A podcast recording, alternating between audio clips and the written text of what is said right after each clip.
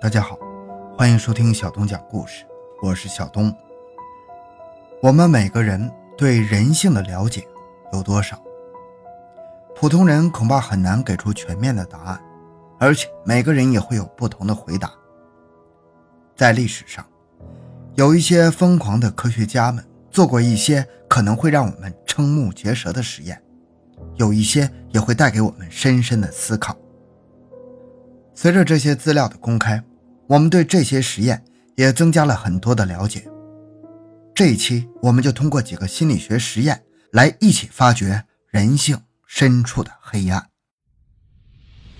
回到现场，寻找真相。小东讲故事系列专辑由喜马拉雅独家播出。第一个实验。服从实验。时间回到一九六三年，耶鲁大学的一间地下室里，两位志愿者来参加一个有关学习和惩罚的心理学实验。招募广告上说，实验大概是一个小时，报酬是四点五美元，也就是大概相当于现在的三十八美元。实验助理跟两位志愿者讲了实验规则，一个扮演老师。一个扮演学生，按照提供的试卷，老师提问，学生作答。如果答错了，学生要被电一下，四十五伏；如果再答错了，加十五伏，也就是六十伏。以此类推，最高电压四百五十伏。说完了，实验助理让两位志愿者试了一下四十五伏电压的感觉，接着。拿出两个纸条，让志愿者抓阄，决定谁当老师，谁当学生。结果，年老的那位先生抓到了学生的阄。老先生说自己得过心脏病，可能承受不了太高的电压，能不能先把四点五美元的报酬支付给自己？实验助理同意了老先生的请求，提前支付了四点五美元的报酬，然后把他带到隔壁的房间中。志愿者扮演的学生和老师。隔着一堵墙，实验助理坐在老师身后，实验就这样开始了。慢慢的，学生答错了几道题，电压达到了七十五伏。老师听到了学生发出的尖叫声。要知道，咱们人体的安全特低电压是三十六伏，行业规定安全电压为不高于三十六伏，而持续接触的安全电压更低。二十四伏，安全电流是十毫安。电击对人体的危害程度主要取决于通过人体电流的大小和通电时间长短。这个七十五伏已经高于安全电压了，而且是非常疼的。几道题之后，电压上升到了一百二十伏。老师觉得不对了，因为隔壁的学生已经发出了惨叫了。老师问实验助理：“没事吧？”实验助理示意他继续实验。叫声越来越惨，一百八十伏的时候，老师听到学生在说他要退出实验。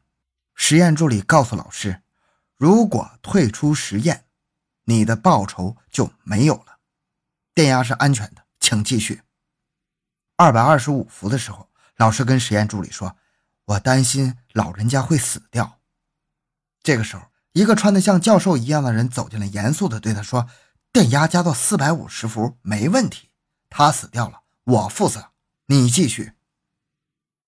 电压不断升高，被加到三百伏的时候，隔壁的学生已经不能再回答问题了，也不发出叫声了。扮演老师的志愿者心里清楚，隔壁扮演学生的老先生有心脏病，这种情况意味着他可能已经死了。但是扮演老师的志愿者在权威的命令下，还在继续实验。加高电压，这就是米尔格伦实验。他告诉我们，人有服从权威的天性，权威加利益往往大于你心中的良知加正义。事实上，扮演学生的那位老先生是心理学家假扮的，隔壁传来的叫声呢，也是提前录好的。在这个实验中，万幸没有人受伤。这个实验的设计者叫做。米尔格伦是耶鲁大学的心理学教授，他最开始让学生们估计在这个实验中，大概有多少人会把电压加到四百五十伏？学生们给出的预计是百分之一到百分之二，但事实上，结果非常惊人的：四十个人中有二十七个人把电压加到了四百五十伏，比例高达百分之六十八。虽然也有人放弃报酬，终止实验，但是所有人。都把电压加到过三百伏，也就是电完以后再也听不到学生叫声的那个电压。在这个实验发生的一年前，一九六二年还发生一件事儿：以色列特工从阿根廷抓捕了一个德国战犯，他被指控在二战中参与了对犹太人的屠杀。在法庭上，面对以色列政府的指控，这位战犯对一切问题都保持沉默，只是重复一句。我无罪，我是奉命行事。最后，他还是被判处极刑。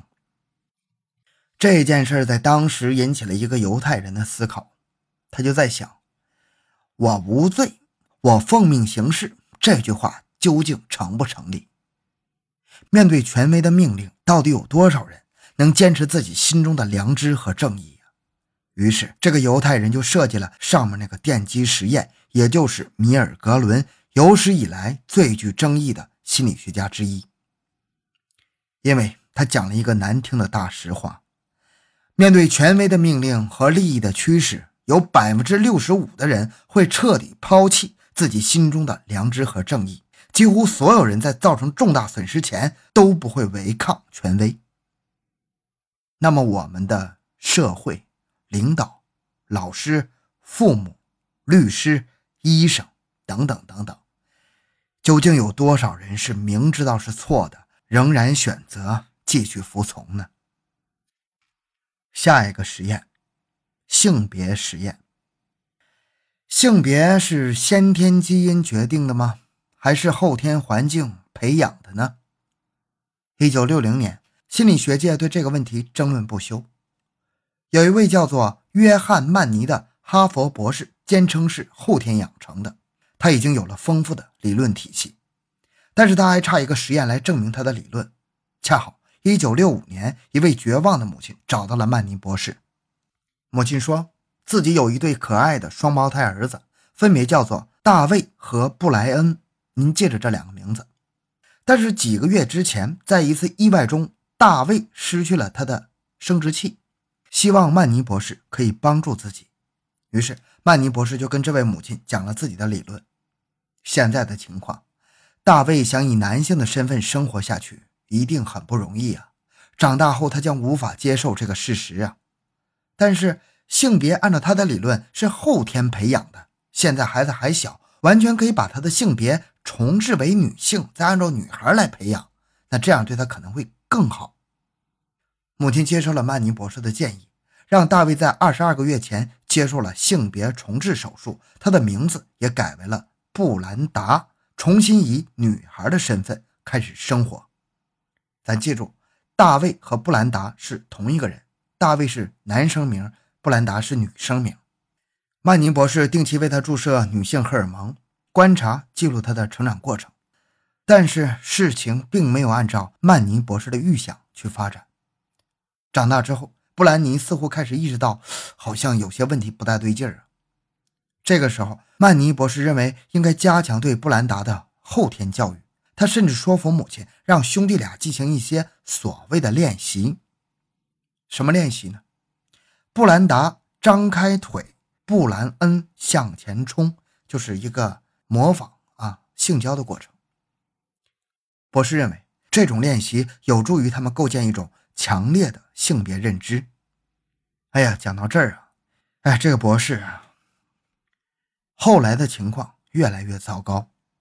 布兰达跟母亲说，如果再让他见到曼尼，他就立刻自杀。母亲坚持不住了，在布兰达十四岁的时候，把所有的事情都说了出来。布兰达深受打击啊，他把自己的名字又改回了大卫，并且以男性的身份生活。曼尼博士的理论破产了，兄弟俩生活又回到了正轨上。十年之后，二十四岁的大卫啊，就是那个布兰达，又把名字改回来了。二十四岁的大卫还结了婚，领养了三个孩子。但故事还没有结束，这场心理实验的影响超出了所有人的预计。二零零二年，三十六岁的布莱恩自杀了。他从十四岁起就无法接受妹妹变成弟弟，也无法接受自己。两千零四年，三十八岁的大卫把车开到停车场，用猎枪对准自己的头，也扣动了扳机。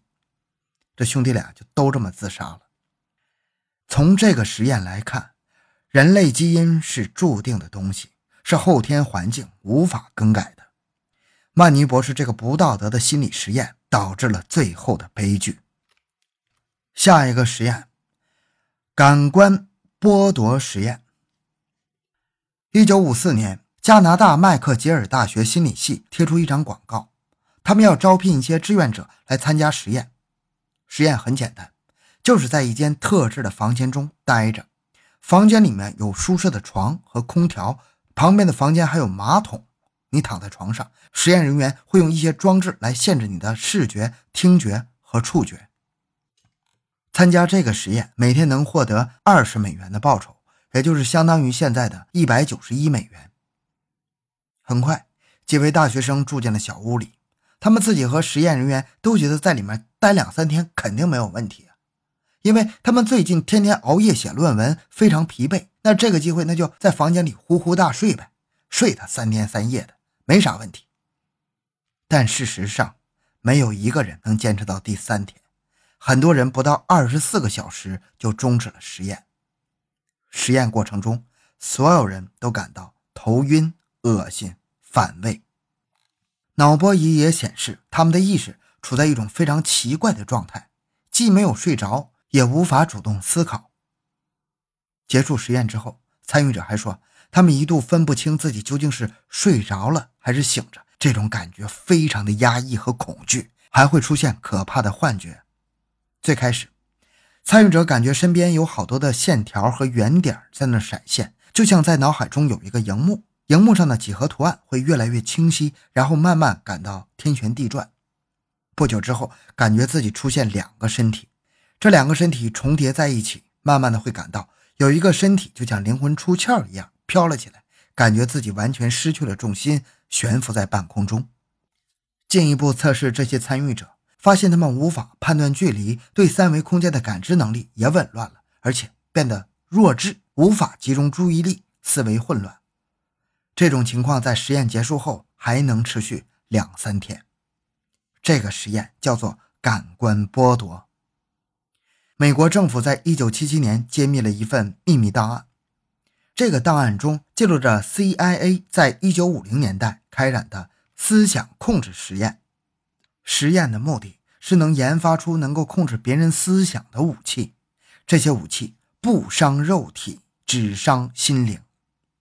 资料显示，致幻剂、催眠术、精神控制术等等武器中最有杀伤力的武器，不是药物，不是酷刑，而是感官剥夺。看来，关小黑屋这事儿啊，远远超出了我们的想象啊。十七世纪的时候，欧洲就有一种饥饿面具。据说戴上这种面具之后，无论意志多么坚强，都能慢慢的说出真话。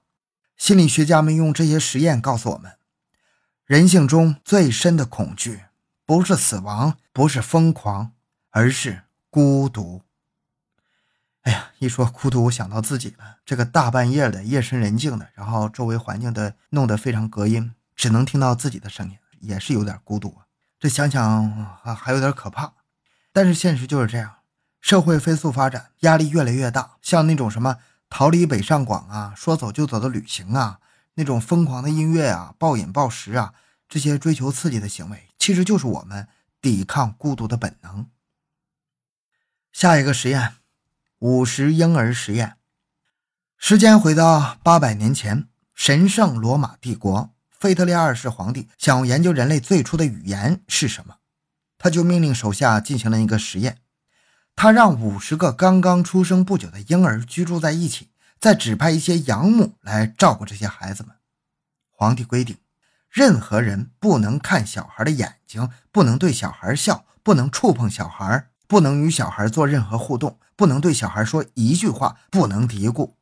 除了喂食和洗澡。孩子们其他的需求全部无视。腓特烈皇帝要观察这五十个婴儿长大之后能发展出什么语言呢？那这个语言就是亚当和夏娃的语言吗？